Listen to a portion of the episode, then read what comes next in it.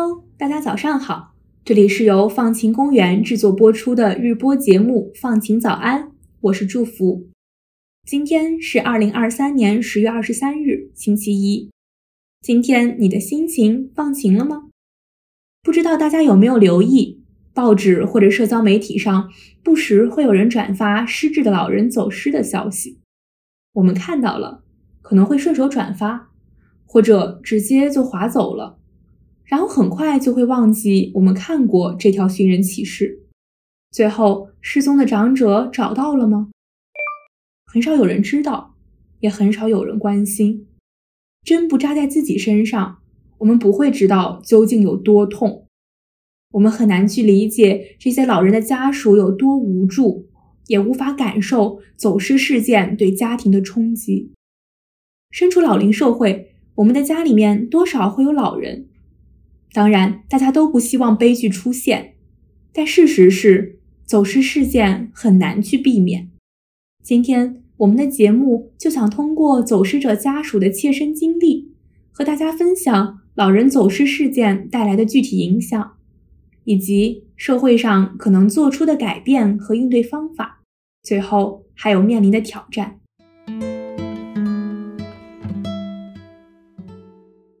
日本放送协会，也就是 NHK，上门采访了四百多个老人走失案件，跟拍了三十多个家庭。集结而成了一本深度调查报道书籍，《失智失踪：一万个游走失踪家庭的冲击》。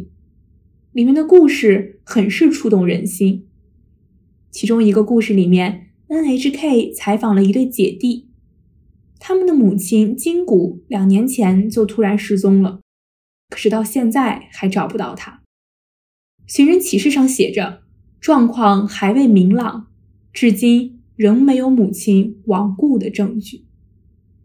NHK 打电话给了启事上的联络号码，接电话的是长子高桥茂。他说想要找回母亲，单靠寻人启事帮助其实不大。于是他们也在发现失踪后立刻通报，警察和消防队也随之展开了搜索。可是直到现在，只剩家人自己在找了。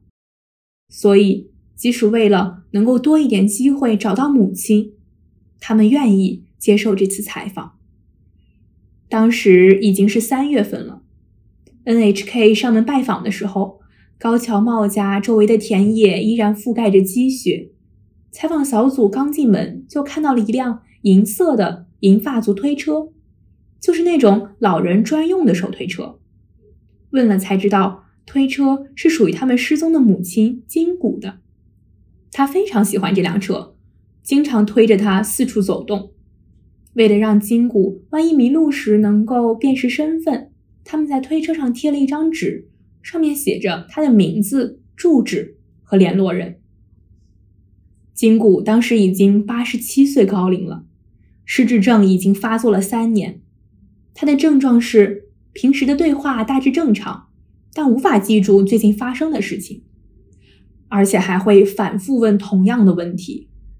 确诊之后，金谷每周都会去一次日间照护中心。在他失踪的那天，有人看到金谷一大早就独自出门散步，而这是最后的目击线索。警方和消防队在距离他家七公里半径的范围内进行搜索，却始终找不到金谷的踪影。由于不太可能是犯罪案件，搜索只进行了三天就结束了。其实，在社会上，大部分失踪者的家属都有着类似的故事。失踪后，家人们到处张贴寻人广告，报警通报失踪人口，但最后往往都滑向了无疾而终。警察局不再跟进案件，而事件又发生了太久，邻居也无法提供有效的线索。失踪的人在这个社会上无声无息的就消失了，留下了家属独自努力寻找。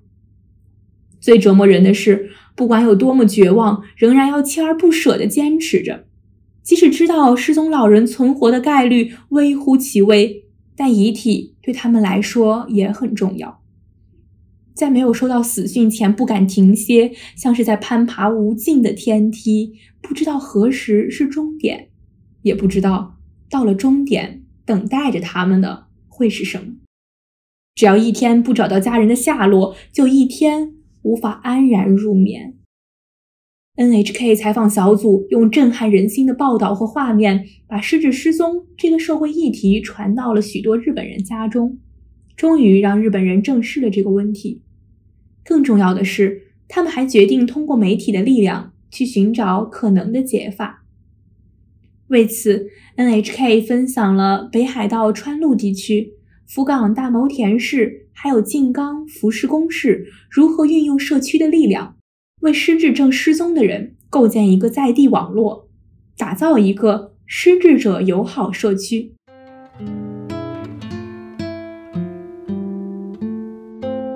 我们先来看看北海道川路地区的例子吧。北海道冬天非常冷，根据 NHK 的调查报道，很多因为失踪丧命的失智长者，其实都只是被困在离家不远的地方。但是因为冬天严寒，衣着单薄，只要一夜就可以命丧黄泉。针对这样的问题，这个地区的居民组成了 SOS 互助网，集结当地出租车行、卡车工会、广播电台、施工所以及三百多家公司，等于是集结了遍布社会的耳目一起搜寻。虽然说还是会有老人失踪的案件，但超过九成都顺利寻获。在北海道的这个例子里，我们接受到的教训是：不要觉得跟自己无关，整个社会都应该互望互助，结局就会变得不一样。另一个例子是福冈大牟市，那是日本老龄化排名第二的城市，那里的居民自发成立了高龄老人的生活支援团体，并且开展了走失搜索演习，闻名全国。市政府每年九月都会请一位著名扮演走失的老人，全区动员演习，提高居民的警觉。长此以往，凝聚了整个社会照顾失智者的共识。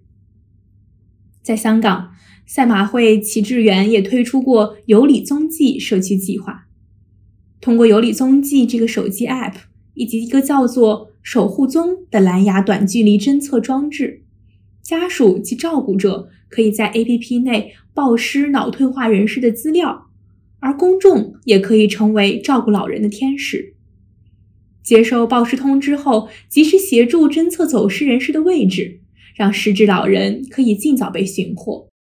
在这个例子里，我们也看到了集合公众力量、配合先进科技的解法。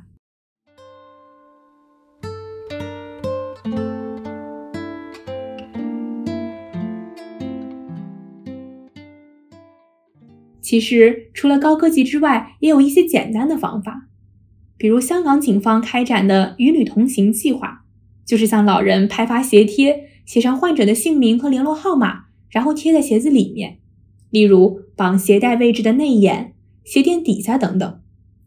当警员发现疑似走失老人的时候，就会检查他们的鞋子，甚至连我们每天出行用的交通卡，也可以在必要时发挥作用。在香港发生的一个案件里面，陈奶奶走失后，警方接到报案，通知了主要的公交公司，将陈奶奶的卡号信息录入车务系统中。于是，在陈奶奶刷公交卡的时候，就会发出急促的警告声，司机操作台上的红灯也同时亮起。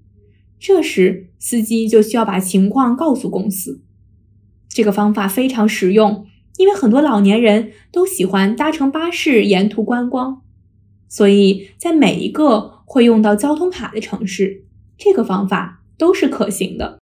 在老龄化社会，推动失智友善社区，建立起各种各样的协助计划，才能让失智者安心在社区养老。听完这些，希望大家都对失智失踪有更深刻的了解。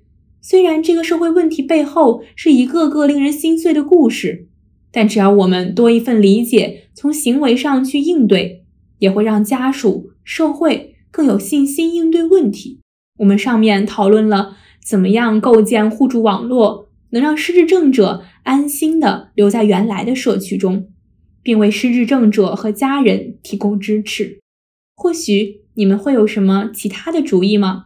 期待大家在评论区分享自己的看法。上面这个关于找回失智的亲人的故事，来自我们团队的陈静怡。接下来就是今天的改变自己的一百件小事环节。在这个环节里面，我们来为大家在生活中遇到的具体问题提供解法。今天分享的内容来自我们团队的张子涵。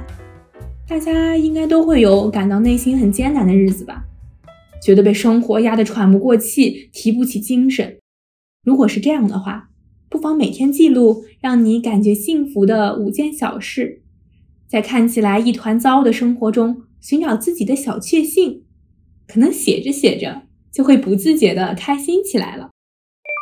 如果你一时间想不到什么让你感到幸福的小事，英国作家马特。的愉悦事物清单或许可以给你提供灵感。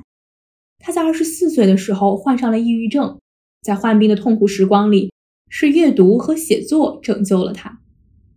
今天要分享的内容选自马特在二零一五年写的书《活下去的理由》的其中一章，章名叫做《在我以为再也无法享受的时候，那些我享受的事物》。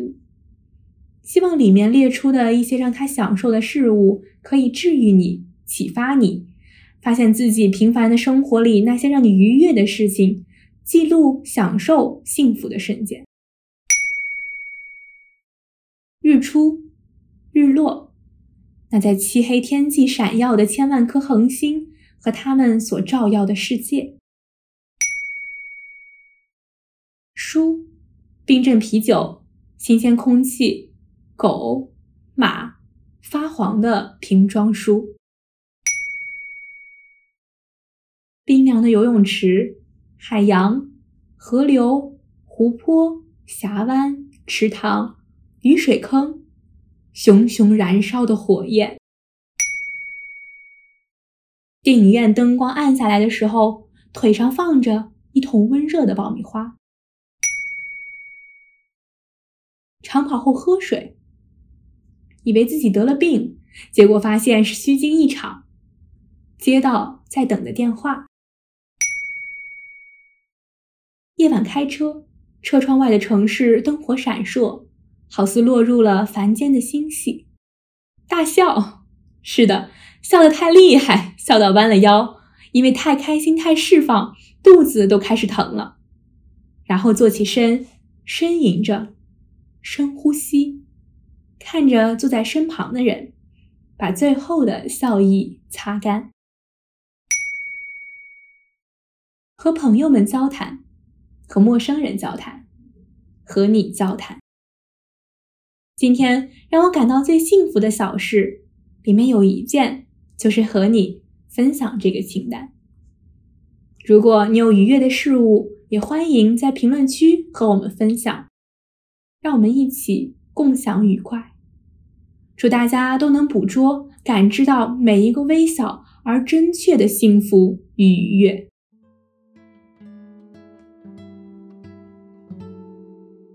好了，到这里，本期放晴早安就要结束了。希望你喜欢寻找失智的至亲的故事，还有关于如何捕获小确幸的建议。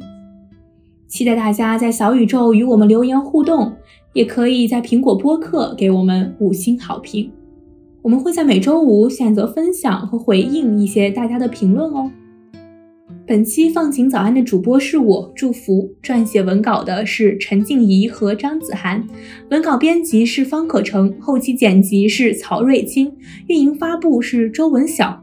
放晴早安的前两季节目是和看理想共同制作播出的，我们的片头和封面都是由看理想制作的。在此表示感谢，同时也要感谢生动活泼的徐涛和梦一为我们的第三季节目提供指导。